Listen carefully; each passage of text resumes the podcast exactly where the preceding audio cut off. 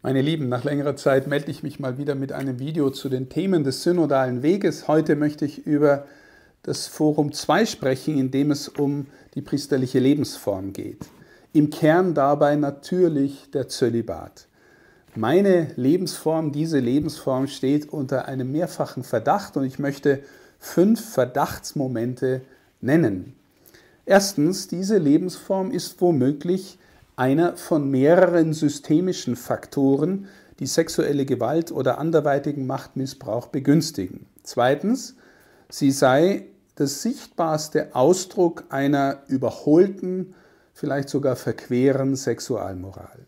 Drittens, deswegen zieht der Zölibat als Lebensform womöglich insbesondere unreife Persönlichkeiten an, die damit dann sogar insgeheim hoffen, sich der eigenen sexuellen Entwicklung nicht mehr stellen zu müssen, wenn sich keiner darum kümmert.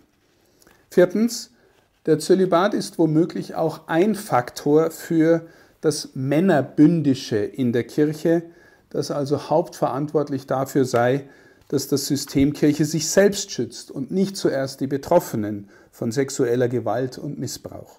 Männerbündisch bedeutet kurz gesagt, Einige wenige Zölibatäre regeln die Dinge unter sich.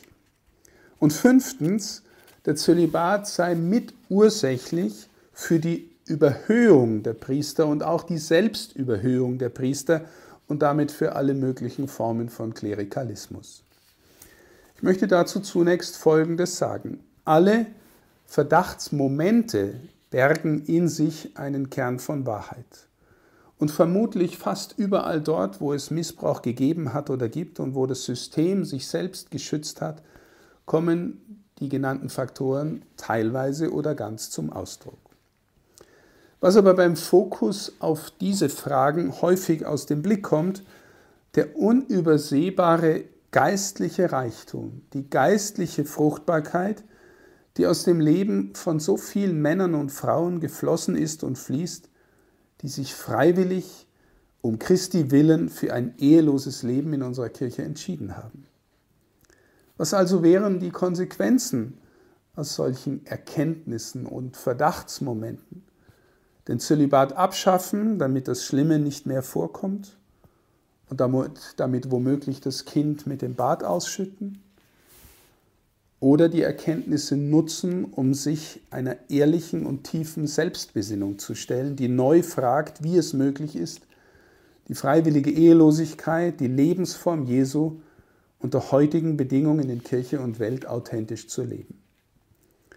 Einen kleinen Beitrag für diesen zweiten Weg möchte ich mit diesem Video leisten und ich versuche wieder den inneren Kern unserer Lebensform zu berühren, mit einem Blick auf die absichtslose Liebe. Ich habe diesen Kern des Evangeliums auch in den ersten beiden Videos schon immer wieder zur Sprache gebracht. Ich werde versuchen, gewissermaßen von innen zu sprechen, als ein Mensch, der in dieser Lebensform selber nach dem Gelingen von Leben sucht. Erster Punkt, die absichtslose Liebe Gottes. In den ersten beiden Videos zum synodalen Weg habe ich die Frage gestellt, was ist denn der Grund für Schöpfung und Erlösung? Und die einfache Antwort war immer, es ist die absichtslose Liebe Gottes. Gott braucht die Welt und uns Menschen nicht. Er ist ohne sie und aus sich selbst heraus absolut glücklich. Das heißt, Gott hat die Welt aus reiner, überfließender, absichtsloser Liebe erschaffen. Und Christus muss die Welt auch nicht durch sein Kreuzesleiden erlösen. Auch er braucht uns nicht und auch er tut es, so unser Glaube, aus reiner, absichtsloser Liebe zu uns Menschen.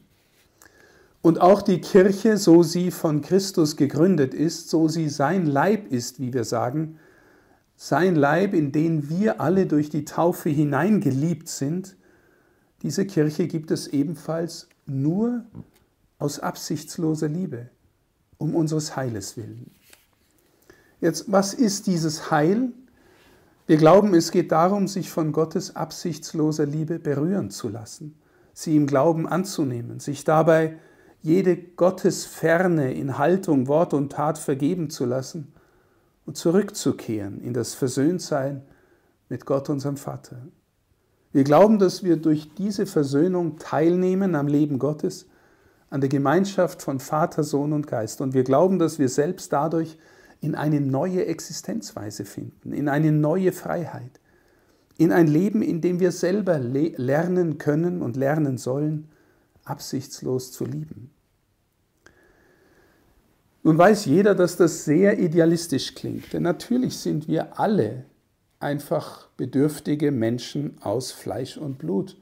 Und unsere Formen zu lieben sind zunächst einmal eher nicht nur absichtslos, sondern oft genau absichtsvoll. Wir lieben so oft auch, um selbst wieder geliebt zu werden. Wir brauchen die anderen und manchmal klammern wir sie auch an uns, um Bestätigung, Anerkennung und Liebesbeweise zu bekommen. Und gerade unsere Sexualität ist bei aller Hinordnung auf Liebe und Lebensweitergabe immer auch ein Ausdruck von Brauchen und Gebrauchen. Ich brauche die Nähe, die Berührung, die Zärtlichkeit.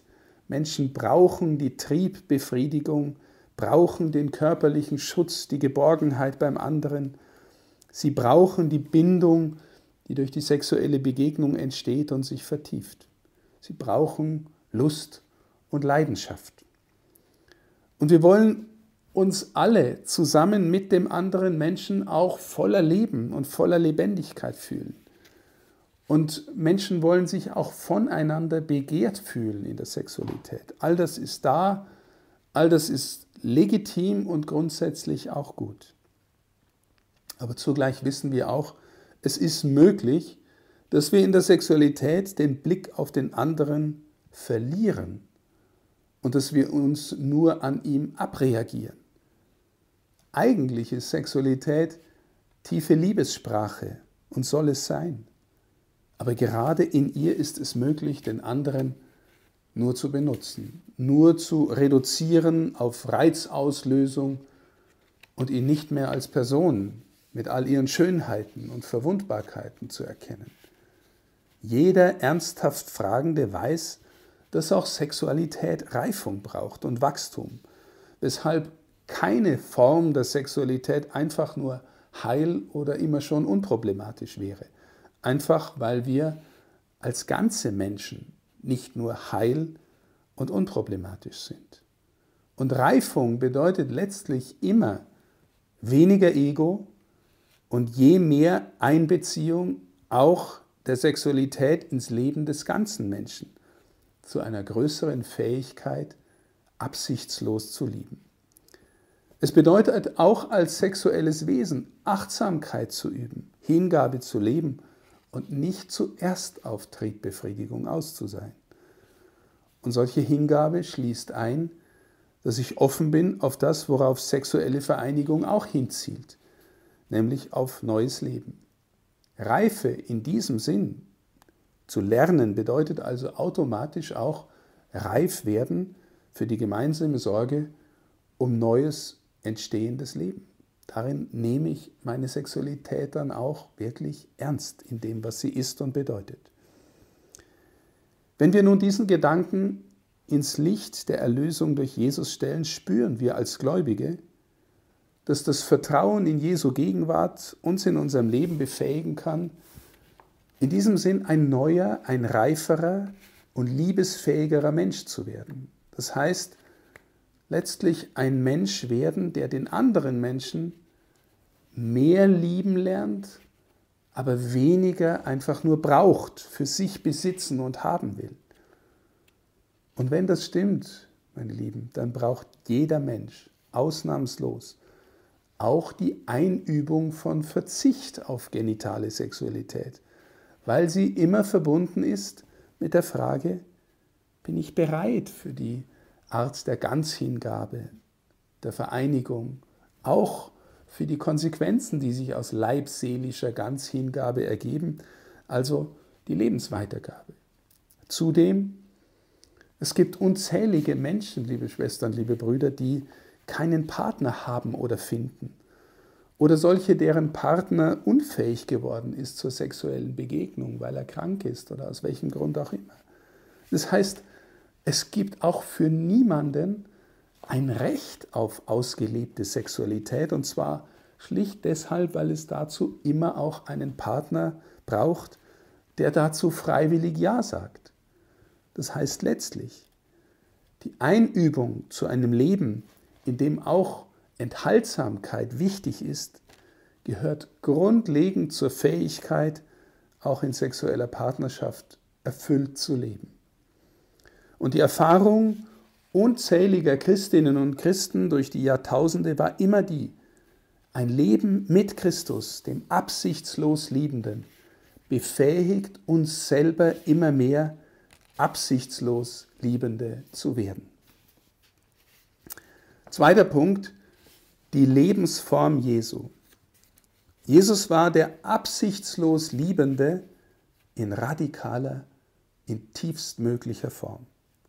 Freilich war auch er ganz Mensch und als solcher auch bedürftig nach menschlicher Nähe, nach Gemeinschaft und Freundschaft, nach Nahrung, nach Orten zum Schlafen und Ausruhen und mehr. Aber weil er der absichtslos Liebende für die vielen war, letztlich für alle, deshalb hat er sich nicht an eine einzelne Partnerin exklusiv gebunden, um mit ihr eine Familie zu, zu gründen. Für mich jedenfalls wäre das einfach nicht vorstellbar. Denn es geht bei ihm noch um so viel mehr als um eine natürliche Familie und um biologische Fruchtbarkeit. Es ging ihm ja vor allem darum, dass alle Menschen durch seine Liebe neu in die Gemeinschaft mit Gott dem Vater finden und dass sie auf diese Art neu werden, dass sie, wie das Neue Testament sagt, neu geboren werden, neue Kinder Gottes werden, wie Kinder. Oder wie es Paulus sagt, neue Schöpfung werden. Und dieses Neuwerden ereignet sich gerade nicht so sehr biologisch, auch wenn es Einfluss auf unseren Leib hat, aber es geschieht im Innersten, im Herzen des Menschen. Es bewirkt ein neues Sehen, ein neues Wahrnehmen der Gegenwart Gottes in der eigenen Tiefe, aber auch in jedem anderen Menschen, in der ganzen Schöpfung. Es ist ein Leben aus der Taufe, aus Gottes Geist und es hat so neue Qualität, dass Paulus spricht von Sterben, begraben werden und wieder auferstehen mit Christus. Es hilft auch in Krankheit nicht zu verzweifeln und es hilft, die Angst vor dem Tod zu verlieren oder weniger werden zu lassen. Und zwar, weil der Mensch schon in der Berührung mit der absichtslosen Liebe lebt, aus der alles geschaffen ist. Und eine solche Fruchtbarkeit, ein solches Neugeborenwerden ereignet sich aus der Berührung mit der absichtslosen Liebe. Vor allem ereignet es sich durch die Zeugen, durch Frauen und Männer der Kirche und des Glaubens. Und auch in allen Sakramenten geht es letztlich darum, sich beschenken lassen von Gottes barmherziger Liebe, damit sie einen Kanal findet hinein in die Welt, in die Herzen der Menschen und durch diese Herzen auch wieder in die Welt draußen oder in die Welt anderer Menschen und Herzen hinein. Hier, meine Lieben, liegt der eigentliche Ursprung für zölibatäres Leben. Hier liegt seine Zeugungskraft, dasselbe Wort wie Zeuge, Zeugin sein, in der Lebensform und in Jesu und in seiner Hingabe. Nicht umsonst ist die Nähe der Zölibatären zu Vaterschaft und Mutterschaft oft auch respektvoll ausgedrückt. In vielen Sprachen der Welt heißen Priester Vater, Pater, Vater, Padre. Der Priester ist ein Vater. Auch der Papst, das Wort heißt Vater. Der Abt kommt von Abbas und bedeutet Vater. Und ähnliches gilt auch für die Mütter. Denken Sie an Klosterschwestern, zum Beispiel die mit Mutter Oberin angeredet werden oder an Mutter Teresa von Kalkutta oder an so viele geistliche Mütter. Es geht also um eine geistliche Zeugungskraft, die auf Geburt und Wachstum neuen Lebens zielt, auf Christwerdung zielt. Und es geht damit zugleich um eine Lebensform, in der ich berufen bin, so innerlich mit Christus verbunden zu leben, dass ich vertraue, dass sich mir daraus der eigentliche Sinn meines Daseins erfüllt und auch meine Fruchtbarkeit. Der Verzicht des Zölibatären auf genitale Sexualität ist nicht Verzicht um des Verzichtes willen, sondern bedeutet hineingerufen werden in die Gemeinschaft mit Jesus, dass ich seine Lebensform übernehme und mitwirken möchte an der Neugeburt und am Wachstum von neuen Menschen, von Menschen des Glaubens an Jesus. Jetzt drittens die Problemlage. Mit dem, was ich gesagt habe, sind wir an der Quelle unserer Frage nach dem Sinn von zölibatären Lebens, aber zugleich an der Quelle unseres Problems. Denn auch das klingt alles wieder sehr schön, aber man muss es auch ehrlich sagen, keiner von uns Zölibatären ist immer schon ein engelhaftes Wesen, das all seine Tiefe aus der geistlichen Mitte schöpft und äh, ein Wesen, das seine Triebe, seine körperlichen, seelischen und sozialen Bedürfnisse als normaler Mensch schon einfach hinter sich hätte. Und wir sind auch nicht so, dass wir schon von Anfang an immer in fortwährender, tiefer geistlicher Gemeinschaft mit Jesus leben könnten, so dass wir alles andere immer weniger bräuchten. Auch in ein zölibatäres Leben wächst man hinein. Und es braucht gute Rahmenbedingungen, dass es wachsen kann. Gelingendes, zölibatäres Leben von Priestern braucht Einbindung in stützende soziale Beziehungen, am besten in gute Freundschaften, vor allem auch in solche Freundschaften, in denen auch ein geistlicher Austausch möglich ist, in denen ich mit anderen offen und ehrlich über die wichtigste Beziehung meines Lebens reden kann, über die mit Christus. Ich glaube auch, priesterliches Leben braucht die Anerkennung und Zuwendung und Dankbarkeit von Gläubigen, von Gemeindemitgliedern. Es braucht auch Einübung in ein persönliches, diszipliniertes Leben. Beim Essen, beim Trinken, beim Medienkonsum, bei der Bewegung. Es braucht Pflege von Schöngeistigem, etwa mit Literatur, mit Musik, auch mit Theologie, Philosophie oder was auch immer.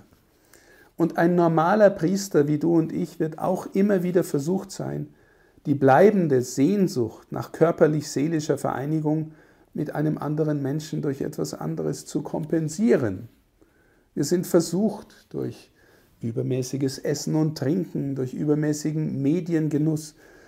Auch die Versuchung der Pornografie ist allgegenwärtig. Exzessive Hobbys sind da auch zu nennen der Wunsch, viel zu besitzen, ein großes Auto, teure Kunstwerke, viele Bücher oder anderes mehr. Mit am stärksten ist wohl auch der Wunsch nach übermäßiger Anerkennung in uns. Wir haben keine eigene Familie, die uns liebt und anerkennt. Und etwas in mir sehnt sich auch deshalb danach, es von woanders zu bekommen. Und nicht selten führt das dann das wieder dahin in das, was wir den klerikalen Neid nennen, den es wirklich gibt. Wenn ein anderer mehr anerkannt wird als ich oder der andere Priester, weiß ich was, mehr äh, Menschen erreicht mit Predigten oder mit Beichten oder mit was auch immer. All dies, was ich äh, aufgezählt habe als Kompensationsmöglichkeiten, meine Lieben, durch Besitz, durch Essen, Trinken, durch Anerkennung, bei all diesen Kompensationen, wenn es solche sind, geht es eigentlich immer zuerst um die Vergrößerung meines Ego. Aber die Vergrößerung des Ego ist per se nicht zur absichtslosen Liebe fähig. Denn eigentlich muss dieses Ego immer eher sterben als größer werden. Es muss sterben und in Christus auferstehen, wie Paulus uns sagt, damit ich von innen her ein neuer Mensch werde. Und zu all diesen Versuchungen kommt hinzu, dass sich die kirchliche und gesellschaftliche Situation von heute dramatisch verändert hat im Vergleich mit wenigen Jahrzehnten zuvor.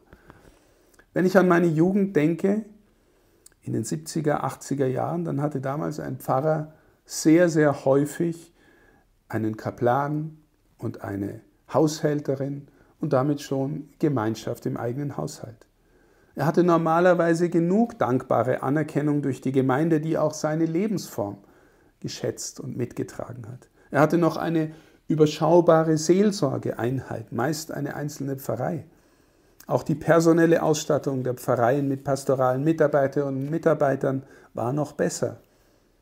Und all das gibt es kaum mehr. Die Pfarrer leben meist alleine, nicht wenige leiden unter ihrer Einsamkeit. Sie haben zudem deutlich größere Seelsorgeeinheiten. Viele Gläubige in der Gemeinde finden inzwischen alle möglichen Lebensformen normal, nur die vom Pfarrer finden sie komisch oder verdächtig. Und zwischen, inzwischen gibt es auch noch diesen ganz normalen Internetwahnsinn mit all seinen Herausforderungen und eine völlig neue Kommunikationskultur als damals. Die Fragen der Menschen zu schwierigen und heiklen Themen werden drängender und wir sind wenig darin ausgebildet worden, darauf eingehen zu können. Und schließlich steht gerade heute jeder Priester, vor allem bei uns, in der Zerrissenheit zwischen der Loyalität zum Papst, zum Bischof, zu den Mitbrüdern, zu den Kolleginnen und Kollegen, in der Seelsorge und zu den Erwartungen und Ansprüchen des gläubigen Volkes oder auch der Gesellschaft mitten in einer Kirche, die zu zerreißen droht. Wissen wir noch gemeinsam, was wir glauben, wo wir hinwollen, was das Heil in Christus bedeutet? Ich bezweifle es und frage mit, allem, mit alledem auch, wer soll da noch den Priesterberuf ergreifen und attraktiv finden? Und wer würde sich nicht leicht überfordert fühlen, wenn wir nur auf diese Bedingungen schauen? Und wenn dieser Hintergrund nun einmal aufgerissen ist, fragen nicht wenige jetzt, wäre da die Aufhebung der Zölibatspflicht nicht der effektivste Weg, um für zahlreiche dieser genannten Probleme zügig Abhilfe zu schaffen. Und hätten wir damit nicht auch gleich die genannten Verdachtsmomente beseitigt, die uns auch die MHG-Studie anträgt, sie zumindest anzufragen. Viertens das Plädoyer. Ich möchte dennoch, trotz allem, dafür plädieren, dass wir uns als katholische Priester heute für das Zölibat entscheiden und miteinander suchen, wie gelingendes Leben in dieser Lebensform möglich ist, auch im guten Zueinander von Priestern und Laienchristen. Einfach deshalb, weil ich an ihre tiefe geistliche Fruchtbarkeit glaube, wenn diese Lebensform gelingend gelebt wird. Gerade heute in einer Zeit, in der ausgelebte Sexualität und sexuelle Vielfalt gefeiert werden und die romantische Liebe zwischen Menschen oft zum allerhöchsten Gut erklärt wird, Gerade in einer solchen Zeit wird gelingendes und überzeugtes zölibatäres Leben besonders zeichenhaft. Es ist provokativ im Wortsinn, das heißt, es ruft heraus Fragen, es kann in einer Tiefe berühren, wo man sonst womöglich nicht berührt wird. Es lässt zum Beispiel fragen, kann es sein, dass dieser Mensch freiwillig auf das vermeintlich höchste Glück verzichtet, um Gottes Willen? Kann es also sein, dass Gott so real in sein Leben eintritt und da ist, dass er es erfüllen kann, dass er es mit mehr Sinn und Tiefe beschenken kann, als wir es aus einem durchschnittlichen Leben in dieser Gesellschaft erkennen könnten? Und kann es sein, dass ein Zölibatärer wirklich frei ist, dass er sich nicht nur dem vermeintlichen Zwangssystem einer Kirche unterwirft, sondern freudig und freiwillig in der Nachfolge dessen steht, von dem er sagt, dass er wirklich lebt? Jetzt mögen manche sagen, du redest von Freiwilligkeit, ich aber rede von Zwangszölibat. Möge man es doch für die Priester freistellen, wie sie leben wollen.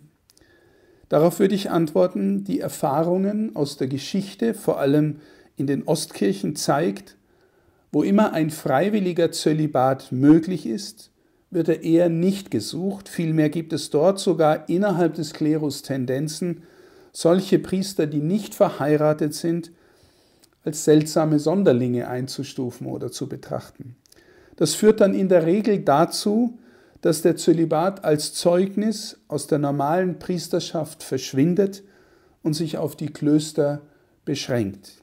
In den Ostkirchen hat man den Priesterzölibat beim Bischofsamt dennoch beibehalten, weshalb der Bischof dort im Grunde immer ein Mönch aus einem Kloster wird. Das heißt, bei einer Freistellung des Zölibats würde aller Voraussicht nach die Ehelosigkeit um des Himmelreiches willen als Zeichen für die Nachfolge aus der Fläche verschwinden und sich auf die Klöster beschränken. So legen es zumindest historische Erfahrungen nahe.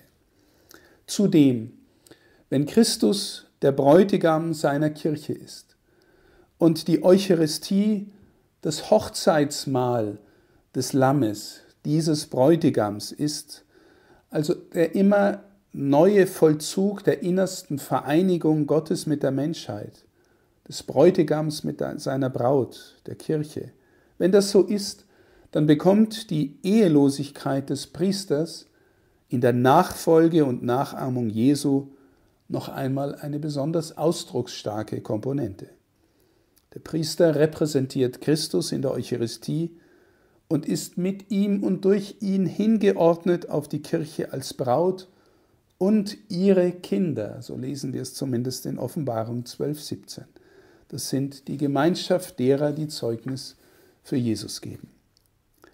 Wer also Christus im Dienst des Priesters nachfolgen möchte, ist in der lateinischen Kirche zugleich in die ehelose Lebensform gerufen.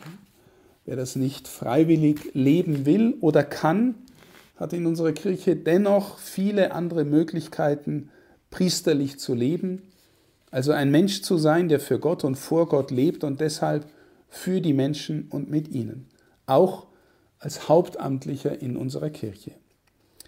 Und wenn ich oben einiges angemerkt habe über die nötige Lebenskultur der Priester in Beziehungen, im Pflegen kultureller und theologischer Interessen und anderen, so ist alles das zwar stützend, aber letztlich doch nicht entscheidend.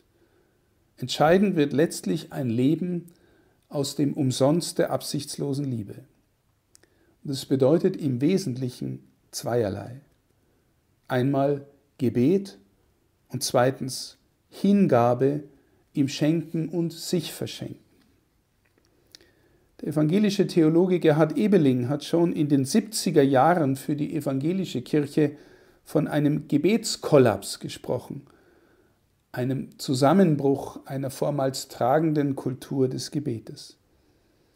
Ich meine, dass auch in unsere gesellschaftliche und kirchliche Kultur in diesen Zeiten, dass diese eher nicht dazu beiträgt, Gebet zu fördern. Ich meine eher festzustellen, dass es für uns alle Haupt- und Ehrenamtliche wie für gläubige Gemeindemitglieder schwerer geworden ist, ein tiefes, authentisches Gebetsleben zu führen. Dafür dringt von woanders her seit Jahrzehnten wachsend mediale Informations- und Bilderflut in Herz und Verstand bei uns ein. Und wir haben dem im Grunde spirituell bislang kaum irgendetwas entgegengesetzt. Fünfter Punkt, die heilige Stunde und das Leben als Geschenk. Papst Franziskus spricht nun davon, dass zur Schlüsselqualifikation von Priestern gehört, beim Herrn ausruhen zu können. Das schlichte Dasein in seiner Gegenwart ist eine Einübung des Umsonst, der Absichtslosigkeit. Kaum etwas erscheint in dieser Welt nutzloser als die Anbetung. Dabei ist sie genau der Weg in den Frieden, ins Daheim. Es ist das Gehen zu dem und Bleiben bei dem, der wie ein Nutzloser verworfen wurde. Es ist das absichtslose Ruhen an der Quelle der absichtslosen Liebe. Ich bin überzeugt, liebe Geschwister im Glauben, dass die Gnade in unser Leben vor allem auf diesem Weg eintritt, weil sie selbst dem Weg der absichtslosen Schöpfung und Erlösung folgt die Salbung unseres Lebens, die wirkliche Fruchtbarkeit, die Fruchtbarkeit absichtsloser Liebe kommt aus dem Bleiben bei ihm. Aber schöne Worte um diesen Weg nützen nichts, wenn sie nicht konkret werden. Daher liege ich jedem unserer Priester nahe, unabhängig von der Feier der heiligen Messe, eine Stunde am Stück bei Christus zu sein die heilige Stunde meines Tages, jedes Tages, die Holy Hour. Sie darf auch gefüllt sein mit Stundengebet, mit Rosenkranz, mit Schriftbetrachtung oder anderem. Aber ich glaube, sie sollte in jedem Fall auch gefüllt sein mit einer substanziellen Zeit des schlichten, einfachen Daseins bei ihm, in der Anbetung, im Schweigen vor ihm. Die Stille, sagt Mutter Teresa, wirkt Gebet, inneres Gebet. Gebet wirkt Glauben. Glauben führt ins Lieben. Lieben führt ins Dienen. Und Dienen führt in den Frieden, sagt sie. Sie hat recht. Deswegen ist dann auch die zweite Säule so wesentlich.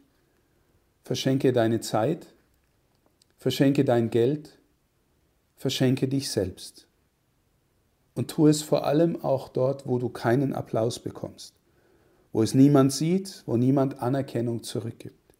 Schenke einfach. Schenke immer wieder. Gott ist absichtslose, sich verschenkende Liebe. Und die Gnade, der Segen und die Salbung kommen auf dem Weg der absichtslosen Liebe. Sie bringen den Frieden, wie Mutter Teresa sagt, und sie ermöglichen das Bleiben in der Berufung, in der Freude, in der Tiefe der Liebe.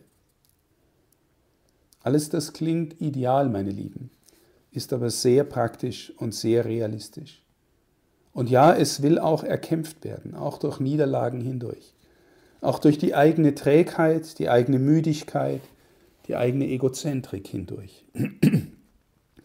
Aber wir brauchen nötiger als alles andere das Einüben in einen Lebensstil, der deutlich macht, dass es uns in unserem Leben nicht zuerst um uns geht.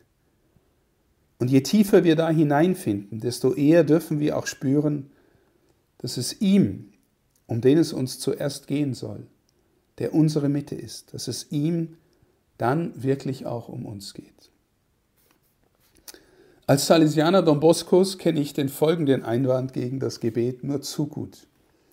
Wenn es uns doch um den Nächsten geht, bei uns vor allem um den jungen Menschen, und wenn wir wirklich viel Zeit mit ihnen verbringen, ist das dann nicht auch Gebet? Ist Nächstenliebe nicht auch Gebet? Ja, ist es auch. Aber wir wissen, dass es auch ein Selbstbetrug sein kann. Wir wissen, dass wir versucht sind, die Menschen für uns gern zu haben, damit sie uns Bestätigung geben. Und wir reden uns ein, es sei zugleich absichtslose Liebe. Aber Jesus hat ausdrücklich die Liebe für sich selbst eingefordert. Er hat seinen Jüngern nicht zuerst gesagt, liebt einander, dann liebt ihr darin irgendwie auch mich. Er hat vielmehr gesagt, liebt mich vor allem anderen, mit allen Kräften, die ihr habt. Und dann lernt deshalb auch den anderen zu lieben wie euch selbst. Das ist die rechte Reihenfolge, glaube ich. Denn wer seinen Bruder, seinen Freund oder gar Vater und Mutter mehr liebt als ihn, ist seiner nicht würdig, sagt er uns. Daher, nein, nicht jede gute Tat für andere ersetzt das Gebet. Vielmehr befähigt uns das betende Dasein für ihm und vor ihm zu jener guten Tat, die wirklich den anderen meint und nicht doch wieder nur heimlich mich selbst. Das Umgekehrte gilt aber übrigens auch. Es gibt ein Beten, das heimliche Selbstzucht ist. Ich und mein lieber Jesus und die anderen sind mir egal. Meine Lieben, wenn mein Beten mich nicht auf Dauer fähiger werden lässt, absichtslos zu lieben, wenn es mich nicht zum Beispiel geduldiger macht und fähiger, auch die Nervensägen auszuhalten und zu mögen, wenn so etwas nicht wächst wie eben Geduld und Friede und Güte und Freude und Selbstbeherrschung und anderes, wenn das alles nicht nach und nach wächst, dann ist auch an meinem Gebetsleben was faul. Es gibt spirituellen Egoismus unter dem Schein von Gottesliebe, ebenso wie es Missbrauch unter dem Schein von Nächstenliebe gibt.